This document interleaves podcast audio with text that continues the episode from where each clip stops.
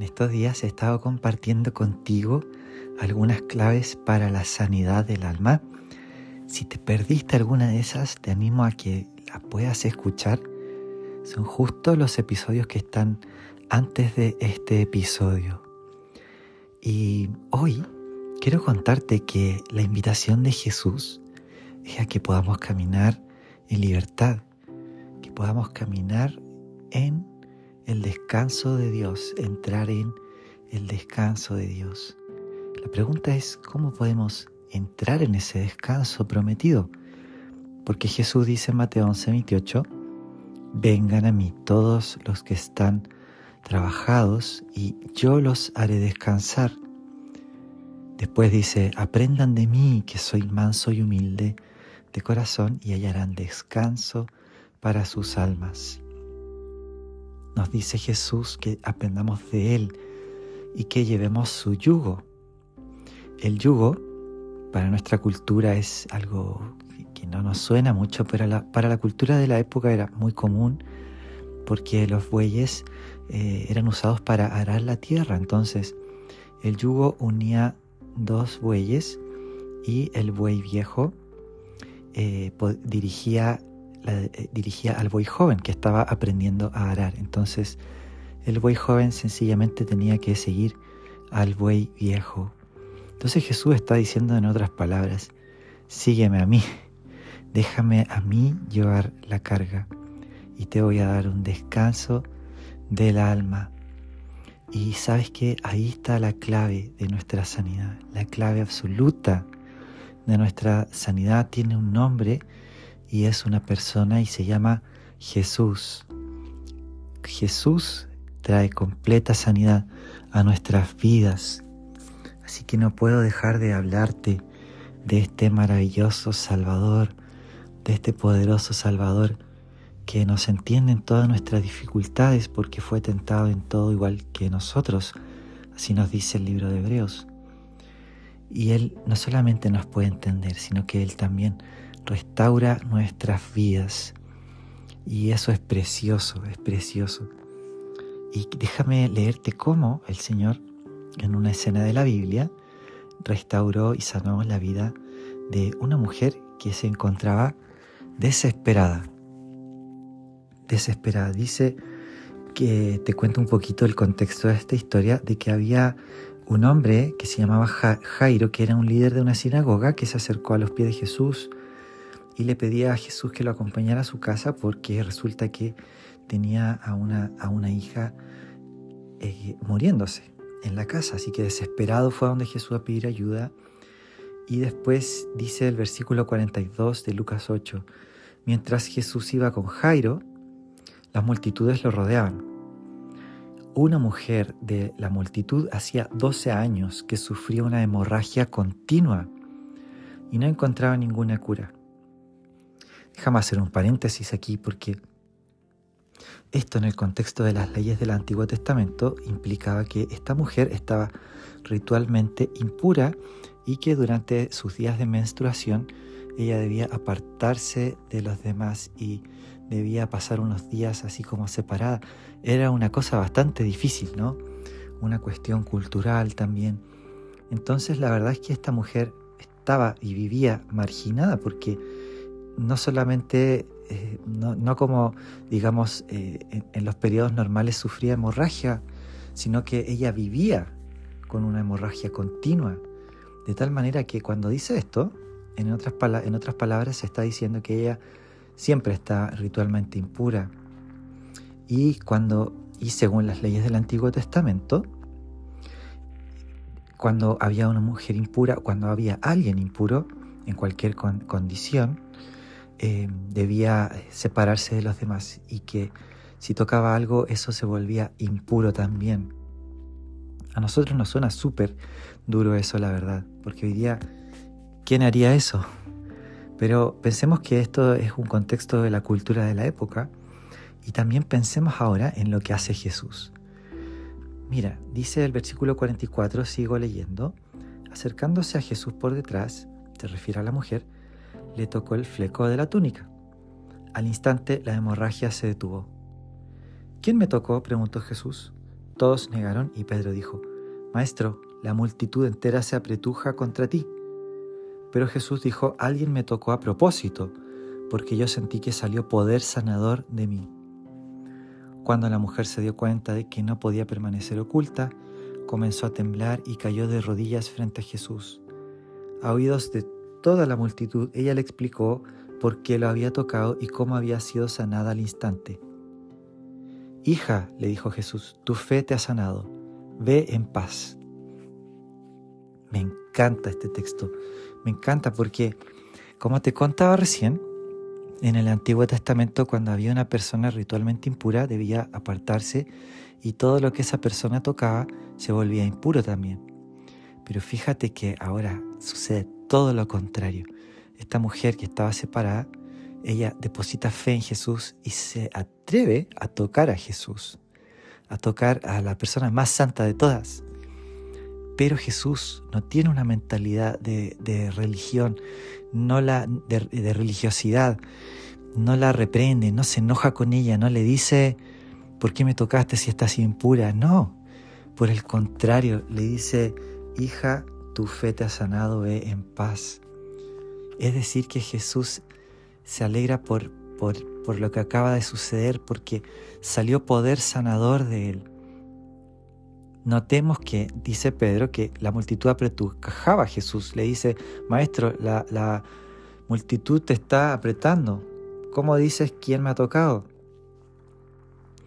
Y pasa lo mismo, porque mucha gente quizás vive una vida religiosa con Dios.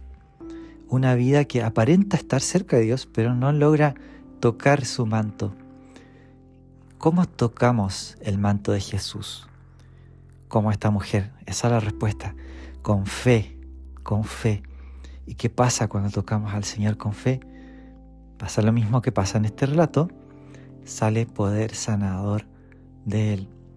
Y ahora pasa todo lo contrario que en el Antiguo Testamento, porque ahora Jesús toca a la gente y la gente es sana. Jesús no se vuelve impuro, más bien la gente se vuelve santa. ¿Te das cuenta qué tremendo es esto? que nuestro Salvador vino y se hizo como uno de nosotros y ahora lo que Él toca se vuelve santo, es restaurado, recibe sanidad.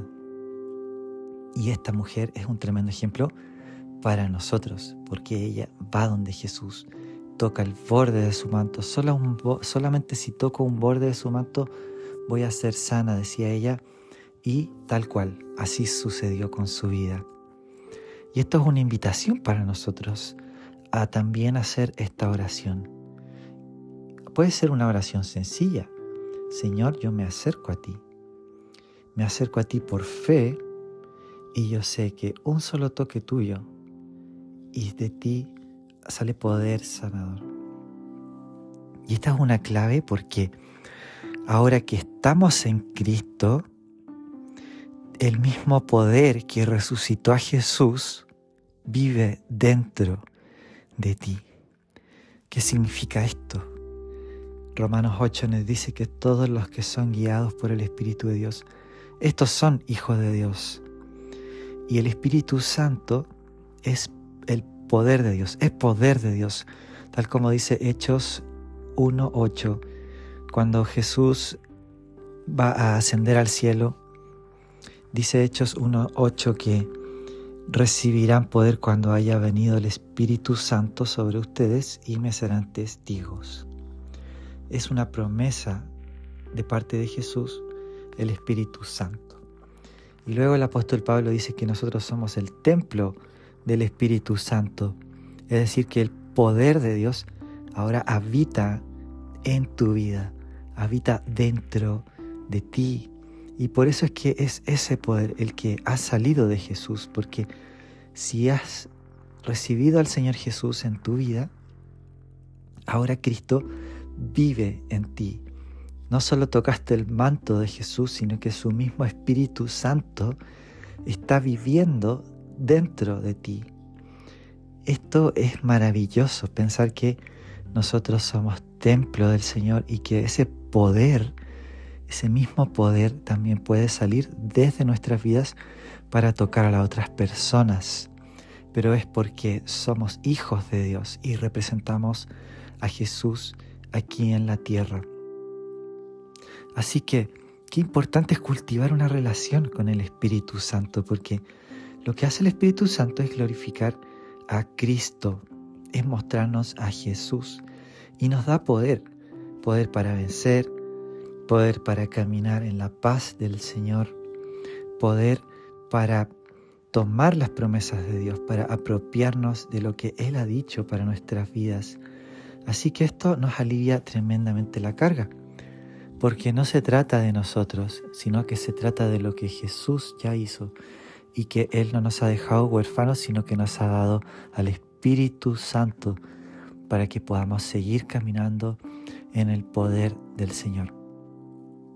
Entonces, quiero que podamos hacer una oración y quiero invitarte de una forma especial a que si tu relación con el Espíritu Santo, con una de las personas de la Trinidad, está el Padre, el Hijo y el Espíritu Santo, que esta relación con Dios también significa una relación con el Espíritu Santo.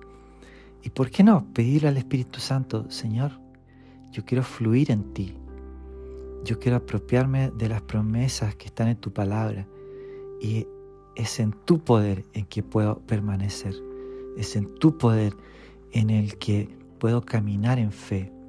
Y es en el poder del Espíritu Santo que podemos también tomar esta actitud que tomó esta mujer de, apropiarse de lo, que era de, de lo que era de ella en el Señor, porque el Señor quiere nuestra restauración y sanidad. Así que vamos a orar al Señor.